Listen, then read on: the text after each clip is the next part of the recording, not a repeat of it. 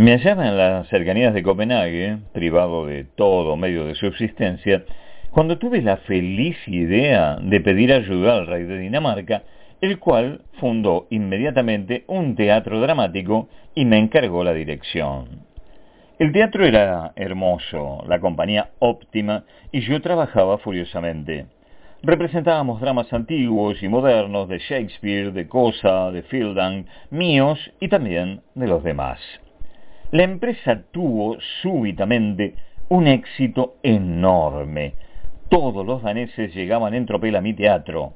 La noticia se esparció hasta los países vecinos de Dinamarca y todas las noches una multitud de escandinavos atravesaba los estrechos para venir a mi espectáculo.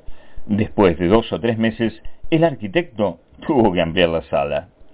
Apenas había reunido en breve tiempo una enorme fortuna.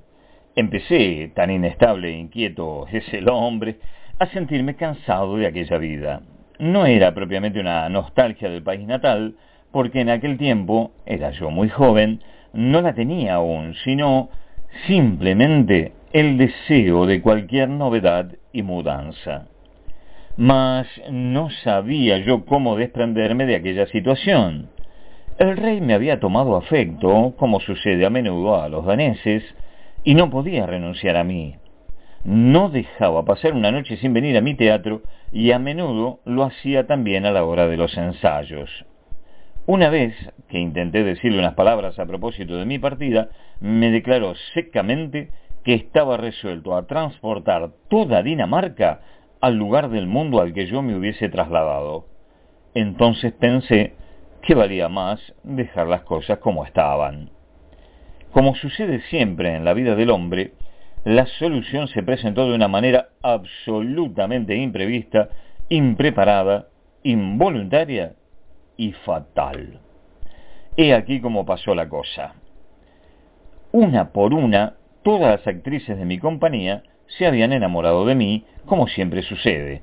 Primero la primera actriz, después la dama joven, luego la ingenua, luego la matrona y por último la característica en orden jerárquico.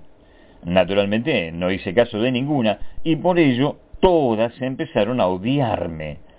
Pero cada uno de los actores, según el uso del país, era marido o amante de cuando menos una de las mujeres de la compañía, y como llegaron a tener noticia de mi virtuosa negación, se enfurecieron en contra mía por haber despreciado tan mal las gracias de sus compañeras y consortes.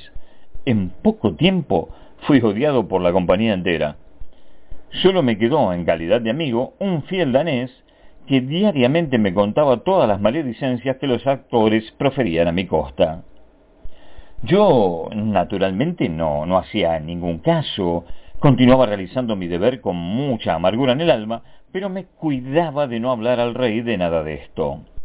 Un día, el fiel danés llegó a mi casa todo jadeante, con la lengua por fuera, y me contó que el primer actor y su mujer, la primera actriz, de acuerdo con toda la compañía, habían decidido asesinarme. Hasta habían fijado la fecha, el 19 de junio. Faltaban solo 20 días. ¿Por qué esperaban 20 días? Por una refinadísima razón, porque el 19 de junio era el día de aniversario de su matrimonio. Yo debía, pues, morir la noche del 19 de junio, inmediatamente después de la función. Enseguida, mi cuerpo sería dividido entre todos los actores y actrices, un pedacito para cada uno. De este modo, habían resuelto que yo desapareciera. ¿Qué hacer? Huir habría sido cobarde. Denunciarlos a la justicia habría sido poco simpático.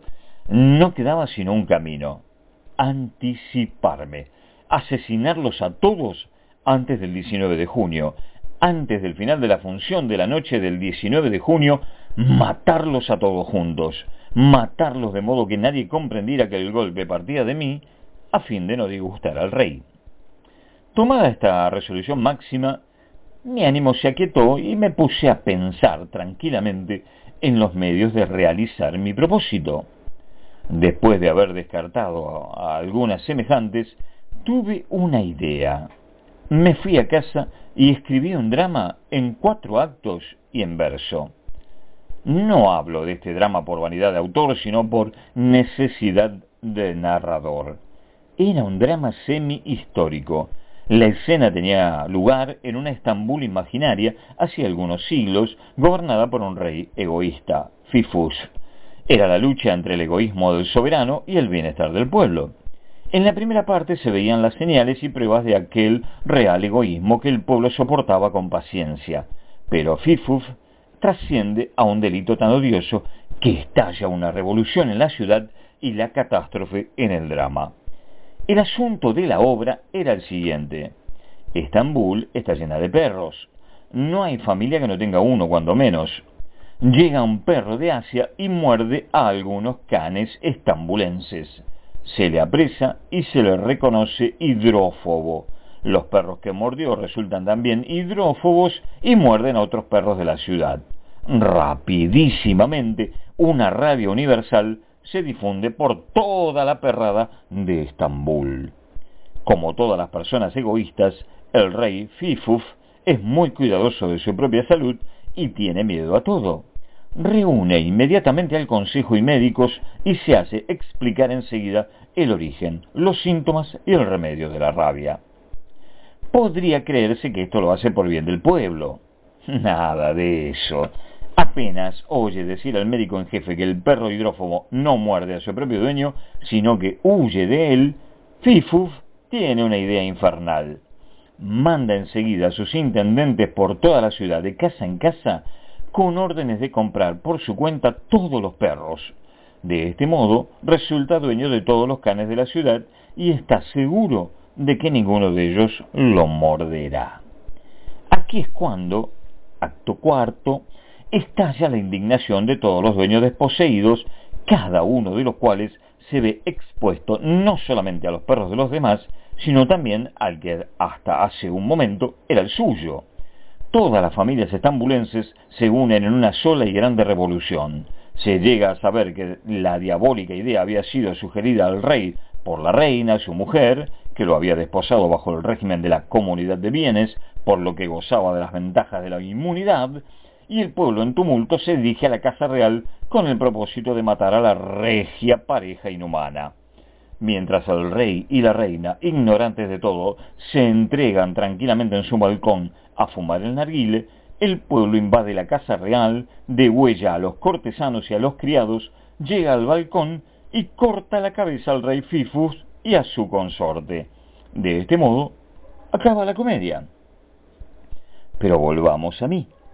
Excitado por el peligro de la muerte que corría y en la necesidad de superarlo, puse inmediatamente en ensayo mi drama y decidí que debería subir a la escena el fatal 19 de junio. El rey y la reina eran naturalmente el primer actor y la primera actriz. El resto de la compañía lo ocupé en parte de cortesanos, cortesanas, eunucos, eunucas, siervos, odaliscas, soldados, en una palabra, la casa real. La parte que correspondía al pueblo la reservé para la comparsa adventicia. Aquí puse en práctica mi soberbia idea, eje de todo mi plan de batalla.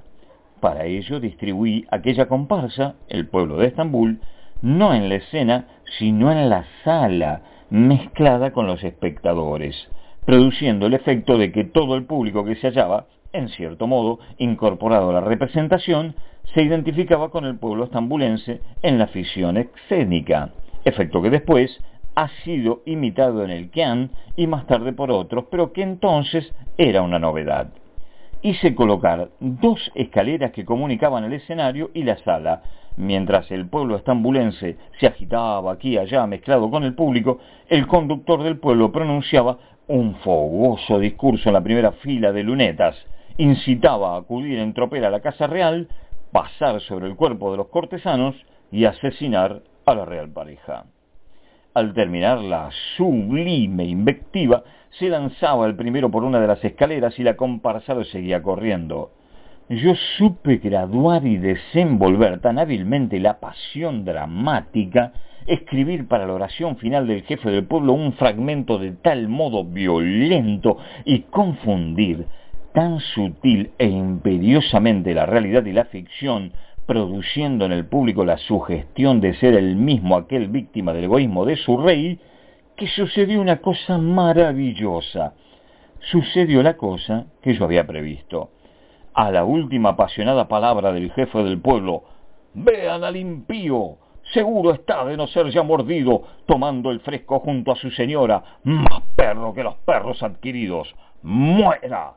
Y al grito repetido por la comparsa, muera y al correr iracundo sobre el escenario, sucedió que el público colérico también empezó a gritar en masa ¡Muera! ¡Muera! y como mil fieras a rugir lanzándose enloquecido, a arrancar los asientos, precipitándose en los palcos, desde los que como una ráfaga se arrojó sobre el foro, invadiendo el escenario, y quienes con cortaplumas, quienes con cuchillos, quienes con hojas gilet, las señoras con sus alfileres y los políticos con sus revólveres, cada cual con lo que encontraba a su alcance, ciegos de rabia, oh poder de la palabra artística, hicieron escarmiento a diestra y siniestra y en buena hora del primer actor, de la primera actriz, del galán y así sucesivamente de todos los miembros de la compañía que encontraban a su paso.